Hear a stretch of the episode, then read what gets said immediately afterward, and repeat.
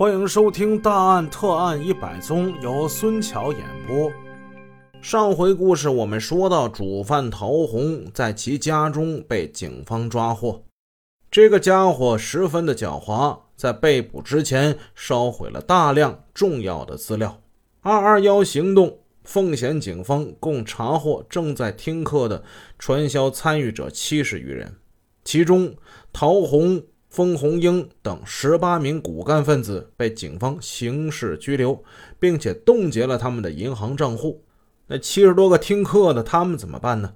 警方对其余的人做完了询问笔录之后，对他们进行了口头警告教育。那之后就把他们放走了。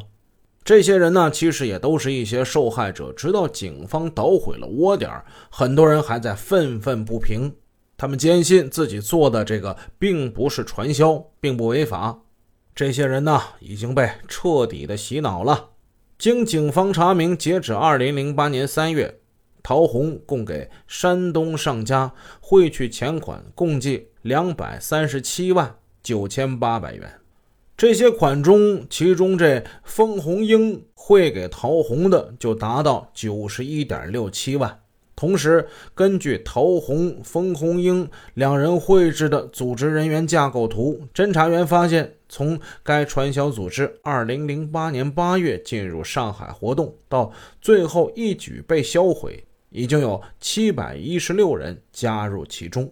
据专案组负责人介绍，如果仅仅从涉案金额237.98万元，如果单从这个数上来看，在全国已经破获的这些传销案件之中，也许并不算高，但上海破获的这个传销案件在社会上影响却是非常的恶劣的。因为该团伙入会门槛低，对不了解内情的市民是很有诱惑力的。参与者绝大多数都是无业或者是退休在家的中年人，他们人人心中都有发财的梦想。其中的很多人在他们鼓动发财梦的迷惑之下，掏钱入会时非常爽快。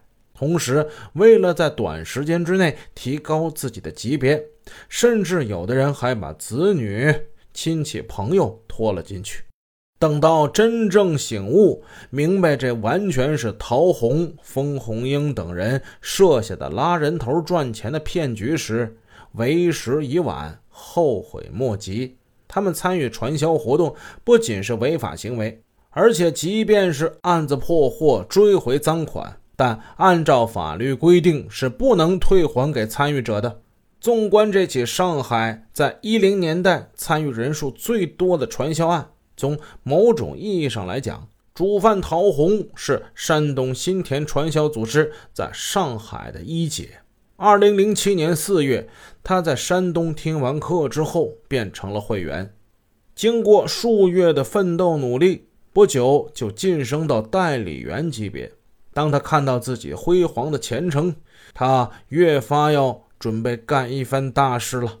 同年八月，他决定先打回老家，在上海开创自主创业。他选择的第一站就是西渡地区。果不出其所料。他的这个事业在上海发展的非常顺利，在他精心编织的传销网络之中，很快就出现了多个代理员。封红英是其中的一个佼佼者。那些代理员从各自上课点收到入会费之后，每十天将入会费统一打入封红英的银行账户，由他汇总之后再汇给陶红，然后由陶红负责每月十日。二十日、三十日，把入会费汇给山东上家，一层层上交到组织最高层。同时，每月初，山东总部会给陶红快递工资单，由其负责发工资给那些代理员。为了进一步拓展他们的事业，他们接着又各自带团队到凤城、丰京等地发展。五十六岁的陶红只有初中文化。儿子无业在家，女儿正在读大学。案发后，只有女儿到看守所探望过他几次。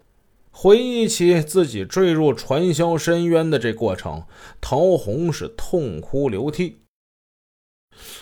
哎呀，去年四月，朋友叫我到山东去考察这个项目，那据说呢是国家试点的行业，前景很诱人。于是呢，我就叫了六个姐妹一起过去。当时呢，我们都约好了，只要有一个人不同意，那咱们就回来。嗯，在山东，山东兰溪一家宾馆会议室里，当时有有二十多个人听课吧。三天下来呢，想不到结果，我们这六个人呢，全都动了心了。但回到上海之后，坚持到最后的呢，却只有我一个。按照这个山东总部的规定，每个人只能发展两个直接下线，以二的倍数递增，很快呢就可以开枝散叶。我就挑选了几个朋友，逐一打电话过去，叫他们来看看。封红英呢，就是这么被我拉进这个组织的。嗯，和他一起来的还有陈刚，嗯，这俩人是我的直接下线。那这期间呢，其实我丈夫曾经劝过我，说传销活动呢是非法的。可是当时我早就已经鬼迷心窍了，我根本听不进他说的话呀，反而以丈夫跟女儿的名义，我把他们俩也给入了会了。当侦查员问陶红通过做传销，他究竟赚到多少钱时，他掰着手指头算了一笔账：租借上课点儿。教室、宿舍等费用都是由我们代理员先行垫付的，光花这笔钱就花了三万多块，可从山东总部拿到的工资才一万多块。本集已播讲完毕，感谢您的支持，祝您一天好心情。